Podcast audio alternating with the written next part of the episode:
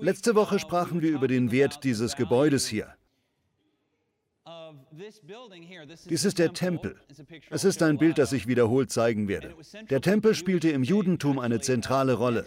Zu Beginn des neuen Jahres werden Hannah und ich Predigten aus Israel halten. Das bedeutet, im Januar werden Sie normal die Musik erleben, dann werden Sie uns in Israel sehen und dann zurück zur Musik. Wir haben das noch nie gemacht, wir werden es versuchen. Beten Sie für uns. Wir hoffen, dass Sie mit dabei sind. Dieser Ort war Gottes Adresse.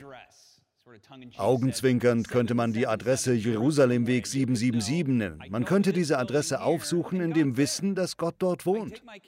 Wenn man in der Klemme saß, konnte man mit seinen Kindern nach Jerusalem gehen, auf das Gebäude zeigen und sagen, dort lebt Gott. Ist das nicht erstaunlich? Beim Pfingstfest sehen wir dann, dass Gott den Tempel verlässt und stattdessen in uns einzieht, was schon immer seine Absicht gewesen war.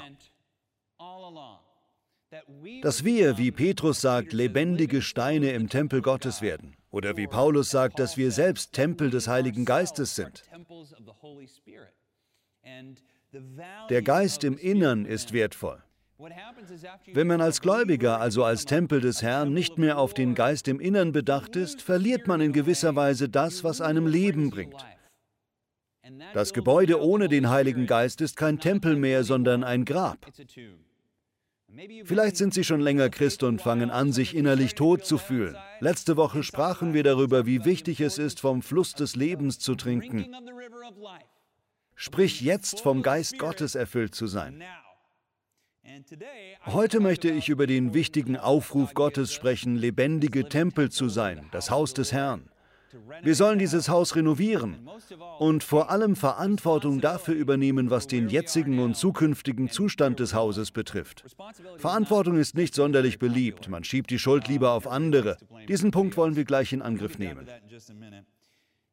Es gibt ein wunderbares Beispiel von C.S. Lewis darüber, wie es ist, zum Glauben zu kommen. Er sagt, wenn man Christ wird, beginnt Gott ein Werk in einem. Und er sagt weiter, stellen Sie sich vor, Sie sind ein lebendiges Haus und der Herr kommt und macht einige Arbeiten an Ihnen, die Sinn ergeben.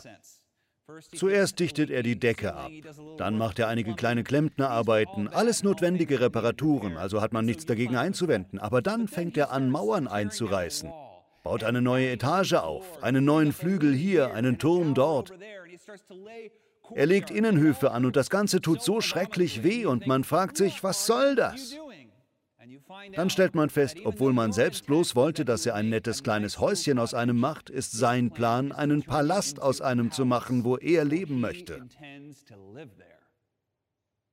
Er hat vor, dort zu leben. Wenn wir zu Gottes Reich gehören und er buchstäblich durch seinen Geist in uns lebt, dann tut er ein gutes Werk in uns, das von uns fordert, nicht ein idyllisches kleines Häuschen zu werden, sondern ein Palast für den Herrn. Und diese Renovierung erfordert viel Arbeit. Es erfordert viel Mühe. Sie kommt zwar allein durch Gottes Gnade, aber Gnade steht nicht im Widerspruch zur Mühe. Sie ist nur kein Verdienst. Wir verdienen uns die Gnade nicht, wir haben sie nicht verdient, sie ist ein Geschenk. Aber Jüngerschaft erfordert schon Mühe. Unsere Erwiderung auf Gott erwächst zwar aus seiner Freude und Liebe, aber wir dürfen auch anerkennen, dass schwere Arbeit manchmal etwas schmerzhaft sein kann. Ich erinnere mich an eine Zeit, in der ich unter enormem Druck stand. Hatten Sie schon mal eine Zeit im Leben, wo Sie das Gefühl hatten, ein Ärgernis kommt selten allein, wo Ihnen kurz zuvor noch ein wenig langweilig gewesen war und Sie plötzlich Verantwortung tragen, von der Sie nicht sicher sind, ob Sie alles bewältigen können? Das ist mir geschehen, als wir hier eine Kirchengemeinde gründeten, Tree of Life, die heute Teil dieser Gemeinde hier ist. Sie hat sich hier angeschlossen. Wir hielten unsere Gottesdienste in der American Legion Bar ab, was interessant war. Wir hatten viele junge Leute, aber Hannah und ich beschlossen, dass wir als Glaubensakt im ersten Jahr nach der Gemeindegründung ohne Gehalt auskommen wollten. Wir gaben alle Spenden weiter. Wir benutzten sie, um Mieten und Lebensmittel für alle zu bezahlen, sie an Bedürftige zu verteilen und dergleichen. Wir hatten einen Vorstand, der den Geldfluss beaufsichtigte. Wir gaben alles Geld weg. Wir rechneten schon damit, dass Gott uns dafür segnen würde, aber ich machte auch Gelegenheitsarbeiten, zusätzlich zur Arbeit der Gemeindegründung und Leitung, was viel Arbeit erfordert. Für Trinkgeld machte ich Hochzeiten und Beerdigungen. Und ich machte Webdesign, wozu ich eigentlich kein Recht hatte, weil ich das nicht sonderlich gut konnte. Auch erledigte ich alle möglichen Hausarbeiten für andere, solche Sachen. Auf diese Weise schusterten wir uns unseren Lebensunterhalt zusammen. Hinzu kam, dass wir gerade ein Darlehen für unser erstes Haus aufgenommen hatten. Zu dem Zeitpunkt wurden Darlehen mir nichts, dir nichts verteilt. Erinnern Sie sich an diese Zeit? Das war keine gute Sache. Jedenfalls hatten wir nun dieses Darlehen. Und dann bekamen wir unser erstes Kind, Haven, das Gott mit Säuglingskoliken segnete. Für die, die nicht wissen, was Säuglingskoliken sind, das bedeutet, dass das Baby nur schläft, wenn die Eltern wach sind und umgekehrt. Aufgrund von Havens Koliken bekamen wir nicht viel Schlaf. Dazu kam ein Aufbaustudium Theologie am Fuller Theological Seminary, das einige Zeit beanspruchte. Das ist ähnlich anspruchsvoll wie ein rechtswissenschaftliches Diplom. Man muss zwei Sprachen lernen, Griechisch und Hebräisch, was ich auch tat. Einer der Kurse, die ich machte, fand um 7 Uhr morgens statt, in Pasadena. Ich lebte zu der Zeit in Orange und es erforderte eine schreckliche Autofahrt im dichten Verkehr, Stoßstange an Stoßstange, um am frühen Morgen zu meiner Vorlesung zu kommen. Und das so gut wie ohne Schlaf. Ich erinnere mich, wie ich an einem solchen Morgen meine E-Mails checkte mit einem Kaffee, um wach zu werden, und nun war da eine E-Mail von einem Ältesten in meiner Gemeinde. Die E-Mail war eine Tirade über etwas total Kleinliches. Die Person war wie gesagt ein Ältester, aber ich war damals erst 27 und er war jünger als ich. Wir waren alle fast noch Kinder. Nun regte er sich über irgendeine Belanglosigkeit auf, zwei Absätze lang, und ich erinnere mich, wie ich das las und bloß mit den Augen rollte. Aber als ich mich dann ins Auto setzte, nagte die E-Mail an mir und alles in mir fing an sich zu drehen. Alles kam zusammen, der Druck des neuen Elternseins, das Darlehen, die Gemeindegründung, meine Gelegenheitsarbeiten, mein Theologiestudium. Ich fühlte mich, als würde mein ganzer Körper in sich zusammenklappen und ich konnte es nicht mehr verkraften. Ich schaffte es zu meiner Griechisch-Vorlesung, die nicht spaßig war. Wir zergliederten Sätze, was das Schlimmste beim Erlernen einer Sprache ist. Ich fand es fürchterlich langweilig, Wörter grammatisch zu beschreiben. Meine Gedanken drifteten ab zu all diesen anderen Dingen und ich hatte einen merkwürdigen emotionalen Zusammenbruch. Eigentlich bin ich nicht nahe am Wasser gebaut. Besonders damals weinte ich nicht leicht. Das ist nicht etwas, worauf ich stolz bin. Ich bin eben nicht so veranlagt. Doch nun hatte ich mit einem Mal einen Zusammenbruch. Ich spürte, wie mir die Tränen kamen und ich huschte aus der Klasse hinaus auf die Treppe, wo ich zu heulen begann. Ich ließ die Tränen einfach laufen, was sich gut anfühlte. Es fühlte sich so gut an. Normalerweise wende ich mich in so einer Situation, in der ich viel Stress und Schwierigkeiten habe, an meinen besten Freund. Ich wende mich an Hannah. Ich rufe sie an und tausche mich mit ihr aus. Aber dieses Mal, weil es eine pastorale Angelegenheit war, eine Leitungssache, wandte ich mich an meinen Opa. Er war mein Mentor und hatte einiges durchgemacht. Ich rief meine Großeltern an. Meine Oma ging ans Telefon. Hallo, ich sagte, hey Moma, Bobby hier, wie geht's? Sie sagte, gut. Ich fragte, hey, ist Opa da? Ich würde gerne mit ihm reden. Sie sagte, er ist heute ziemlich beschäftigt. Am Dienstag ist er da. Komm doch Dienstag mal vorbei. Dann sagte ich, wäre es möglich, noch heute mit ihm zu sprechen? Und mir entwich ein Schluchzen am Telefon. Dann gab es eine lange Pause. Sie versuchte, die richtigen Worte zu finden. Schließlich sagte sie, sorry, Bobby. War das ein Lachen oder ein Schluchzen? Ich sagte, es war ein Schluchzen. Sieh darauf, komm sofort vorbei. Ich habe diese Geschichte schon mal erzählt, aber ich fuhr zu meinen Großeltern und setzte mich mit meinem Opa in seine Bibliothek, die wunderschön ist. Stellen Sie sich einen langen Flur voller alter, staubiger Bücher aus aller Welt vor. Dazu farbiges Glas, einen großen Kamin und eine kleine Steinstatue von zwei Hunden.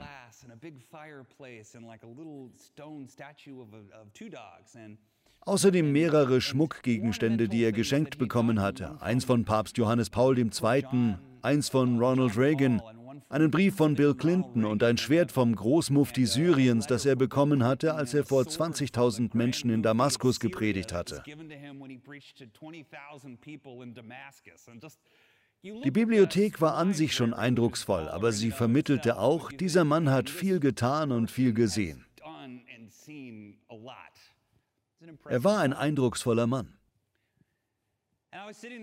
Ich saß da und sprach mit ihm, bis ich mich schon viel besser fühlte. Er spendete mir viel Trost. Doch dann änderte er seinen Ton, weil ich langsam zum Ende kam und abschließend so etwas sagte wie, ich wünschte bloß, es wäre leichter. Er war jemand, bei dem man nicht damit durchkam, so etwas zu sagen. Er lehnte sich zurück und verschränkte die Arme. Dann beugte er sich nach vorn, schaute mich an und sagte, Wünsche dir nicht, es wäre leichter. Wünsche dir, du wärst besser. Das mag hart klingen, aber als junger Mann war es genau das, was ich hören musste. Wünsche dir nicht, es wäre leichter. Wünsche dir, du wärst stärker und könntest es ertragen. Es gibt zwar schon Zeiten, da müssen wir zurückdrehen, wir brauchen Auszeiten. Es gibt Zeiten, da müssen wir Dinge aus unserem Leben streichen, aber das Elternsein gehört nicht dazu. Das Darlehen abzubezahlen gehört nicht dazu. Pastor einer Gemeinde zu sein gehört nicht dazu. Wenn wir solche Verantwortungen auf uns nehmen, bringen sie Schwierigkeiten mit sich, aber sie sind auch ein Segen. Und wir stellen fest, weil wir diese Lasten in den kurzen Phasen getragen haben, und ist die Kindererziehung nicht eine kurze Phase? Das wird mir gesagt. Wir schauen zurück und erkennen, weil wir diese Herausforderungen ertragen haben, sind wir stärker, besser und hoffnungsvoller geworden. Wünschen Sie sich nicht, das Leben wäre leichter. Wünschen Sie sich, Sie wären besser. Werden Sie zu dem Menschen, zu dem Gott Sie machen möchte. Renovieren Sie das Haus. Wie C.S. Lewis sagen würde, lassen Sie Gott Ihr Haus renovieren. Renovieren Sie das Haus. Beschließen Sie heute, dass Sie zu einem anderen Menschen werden wollen, indem Sie die richtigen Entscheidungen treffen und den Sturm durchstehen.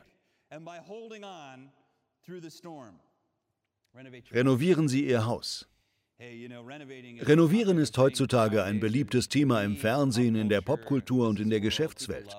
Menschen renovieren gerne ihre Häuser. Es gibt zwei Sorten Menschen, die ihre Häuser renovieren. Es gibt solche Menschen, die ein Haus finden, das einmal schön gewesen war und die sich sagen, ich will das renovieren und dort den Rest meines Lebens verbringen. Es wird wunderschön werden. Und dann gibt es schnelle Händler, die sagen, ich renoviere dieses Haus, damit es für potenzielle Käufer gut aussieht, aber ich selbst würde da nicht leben wollen. Renovieren Sie Ihr Haus als Hausbesitzer.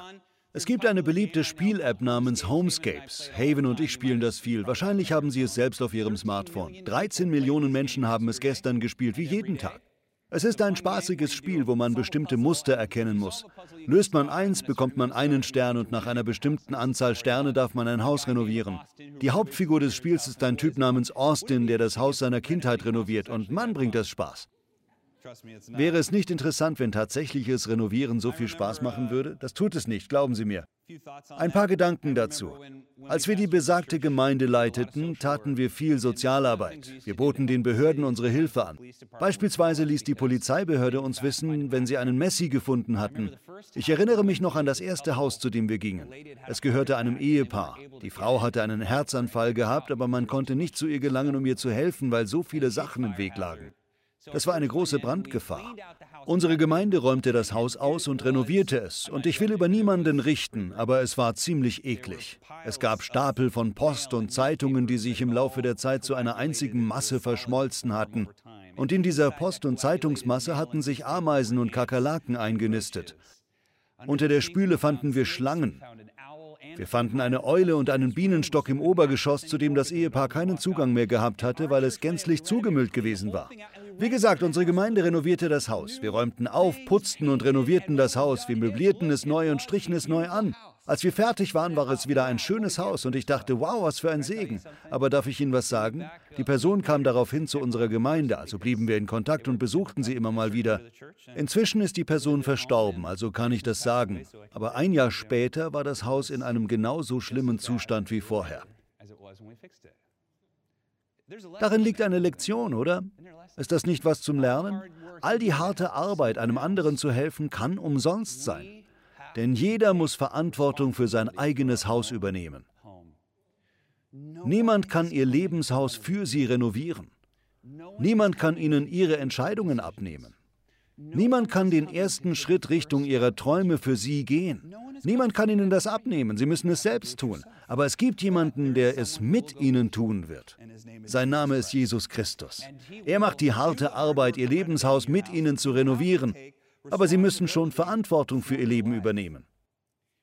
Entscheiden Sie sich, dass Sie Hand in Hand mit dem Heiligen Geist Ihr Haus renovieren wollen, dass Sie ein neues Herz haben wollen, dass Sie ein anderer Mensch sein wollen, jemand, der für alle Lebensträume bereit ist, die Gott ihm gibt.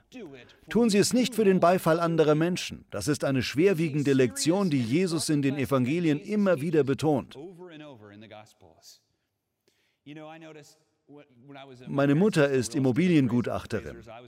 Auch ich habe vorübergehend als Immobiliengutachter gearbeitet, also als jemand, der für die Bank den Wert einer Immobilie bestimmt, um das Darlehen festzulegen.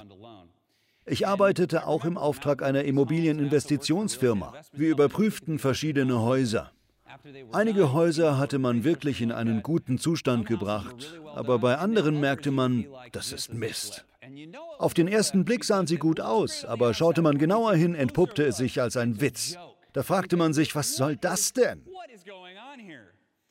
Ein Gutachter hat ein TikTok-Video gemacht, das ein Beispiel von so etwas zeigt. Schauen Sie sich das an. Sehen Sie irgendetwas Komisches in dieser Küche? Ich will die Kamera mal umdrehen und es Ihnen zeigen. Zunächst einmal der Herd hier. Keine Dunstabzugshaube darüber, keine Mikrowelle darüber. Das ist zwar nicht erforderlich, hat man normalerweise aber.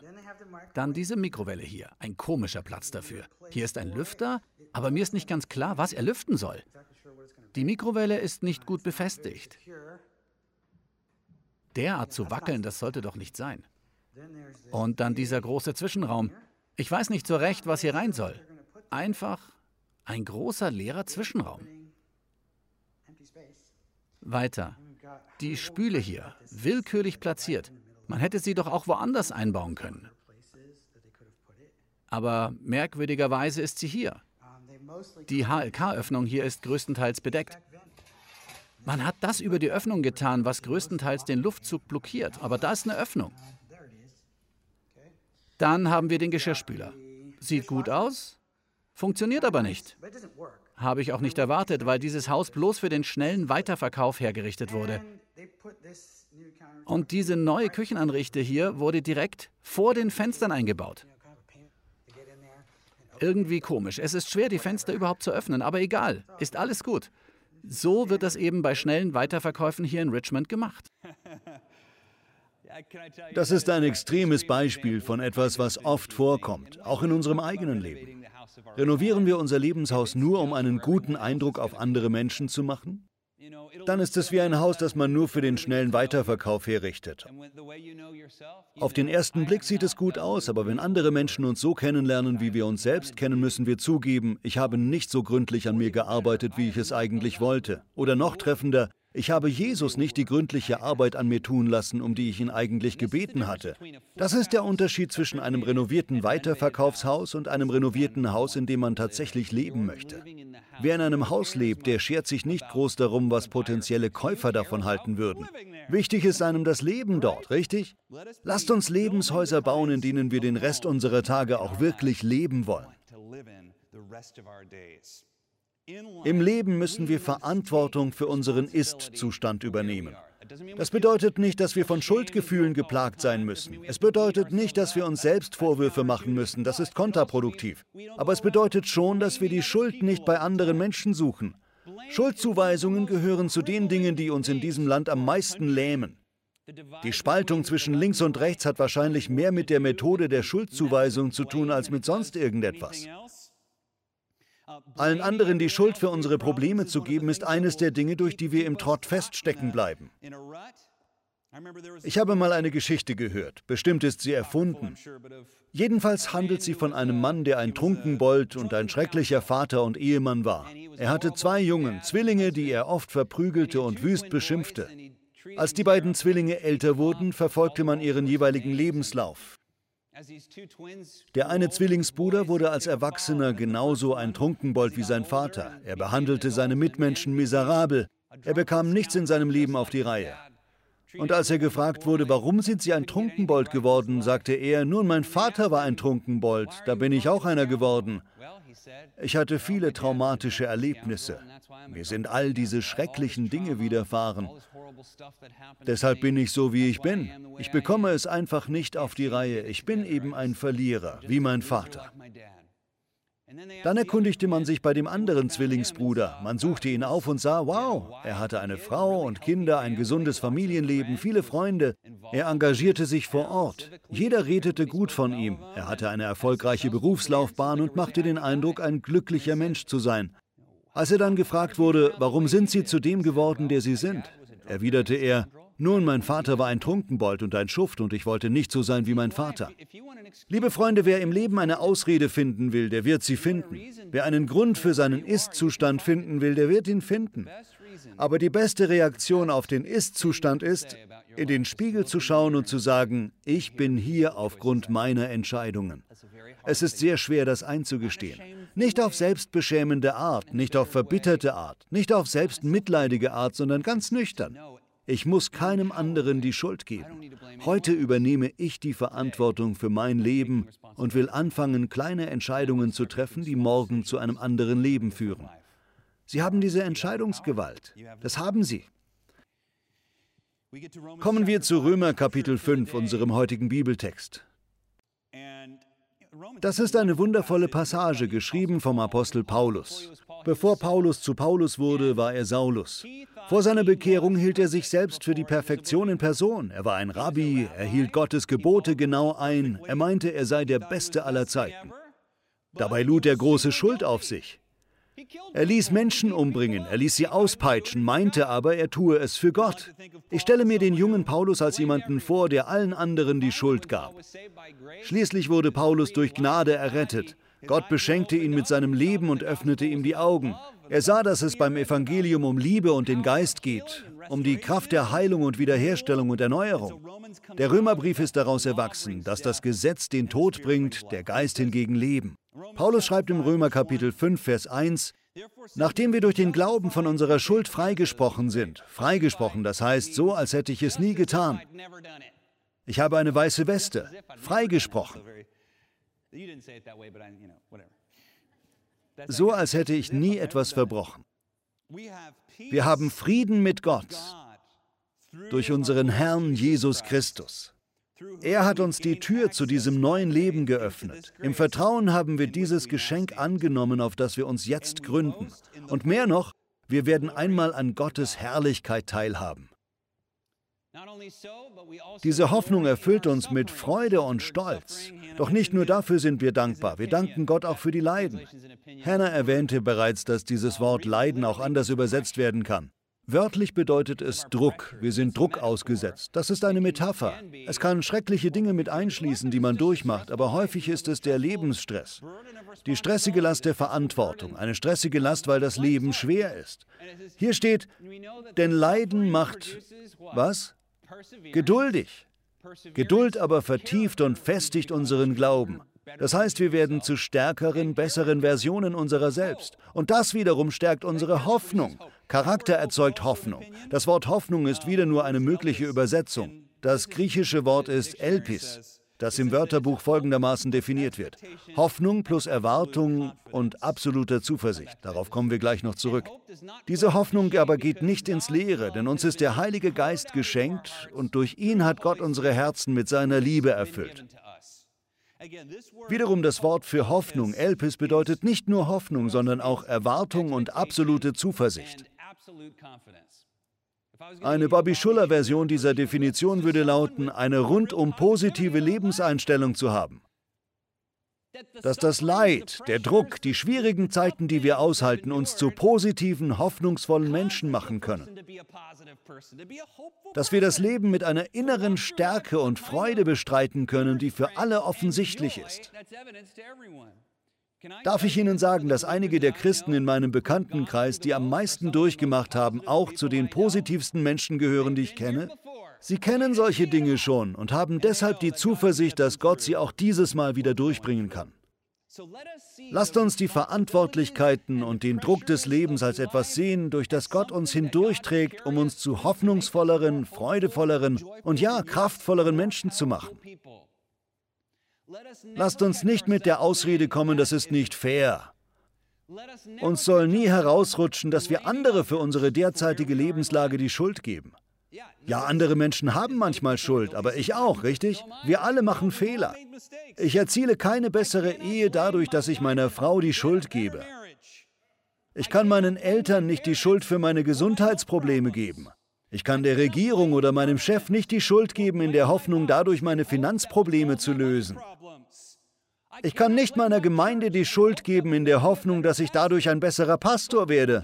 Und doch tun Menschen häufig genau das, weil sie sich zu sehr schämen. Ich schäme mich sowieso schon über meinen Ist-Zustand und will mich nicht noch mehr schämen müssen, indem ich in den Spiegel schaue und sage, ich kann heute ein besserer Ehemann sein, indem ich mich entscheide, ein besserer Ehemann zu sein. Ich kann gesünder leben, wenn ich gesündere Entscheidungen treffe.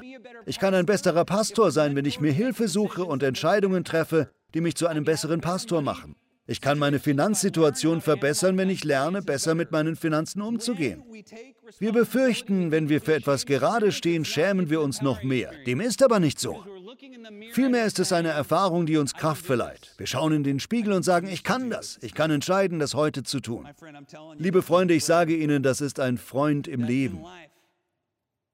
Obwohl das Leben schwer ist, je mehr wir Schweres auszuhalten lernen, desto stärker und positiver werden wir. Das ist kontraintuitiv. Viele Menschen wenden ein, und das ist der Einwand, den man am meisten hört, Bobby, ich habe keine Zeit. Ich habe keine Zeit. Ich habe kürzlich mal darüber nachgedacht. Wer 40 Stunden in der Woche arbeitet, ein Vollzeitjob, der arbeitet acht Stunden am Tag. Wer ausreichend Schlaf bekommt, was die meisten Menschen nicht bekommen, widmet acht Stunden am Tag dem Schlaf. Dann bleiben noch acht Stunden übrig. An Wochentagen hat man acht Stunden am Tag, am Wochenende hat man 16 Stunden am Tag. Was wollen Sie mit dieser Zeit anstellen? Was wollen Sie damit anfangen? Bei den meisten von uns, einschließlich meiner Wenigkeit, sieht das folgendermaßen aus. Das ist es, was wir mit unserer Zeit anstellen. Das ist es. Wir laden unsere Batterien wieder auf. Das ist mein Lieblingsmeme. Ich werde es bestimmt noch öfter zeigen. Die Wahrheit ist, dass fast alle genau das tun. Wer ein außergewöhnliches Leben führen will, der muss nur eine dieser acht Stunden dem Ziel widmen, zu dem Menschen zu werden, der man gerne sein möchte. Ich fordere Sie nicht auf, immerzu nonstop darauf hinzuarbeiten. Aber wie wäre es, jeden Tag bloß eine Stunde der Aufgabe zu widmen, zu dem Menschen zu werden, der wir gerne wären? Jedes Problem, das Sie haben, ist ein Erkenntnisproblem. Erlösung ist ein Erkenntnisproblem. Menschen kennen das Evangelium nicht, richtig? Geld ist ein Erkenntnisproblem. Es gibt Millionen von Menschen, die Millionen dafür ausgeben, von Menschen zu lernen, die ihnen die Fertigkeiten zum Geldmachen beibringen können. Wenn wir diese Fertigkeiten lernen, haben wir das Problem gelöst. Krebs ist ein Erkenntnisproblem. Es gibt ein Heilmittel für Krebs. Wir kennen es bloß noch nicht. Aber wir haben schon Erkenntnis über Vorbeugemaßnahmen. Erkenntnis ist also der Schlüssel, der die Tür zum Guten im Leben öffnet. Doch häufig greifen wir nicht zum entsprechenden Buch oder googeln nicht das entsprechende YouTube-Video oder suchen uns nicht einen Mentor. Wir legen unsere Hand nicht an den Flug, um mit dem zu beginnen, was wir eigentlich tun wollen. Liebe Freunde, Schluss damit. Übernehmen Sie heute Verantwortung für Ihr Leben und renovieren Sie das Haus. Renovieren Sie das Haus. Werden Sie zu dem Menschen, zu dem Sie berufen sind. Werden Sie es heute. Fangen Sie heute an. Und erleben Sie, wie Gott Ihrem Leben eine neue Richtung gibt. Viele von uns befürworten Training. Ich befürworte Training. Manchmal vernachlässige ich es, ein Jahr lang oder zwei oder drei, aber ich kündige nie meine Mitgliedschaft im Fitnessstudio. Ich zahle weiterhin jeden Monat meine Gebühr. Denn jedes Mal, wenn ich ans Kündigen denke, sage ich mir, ich gehe bald wieder ins Fitnessstudio.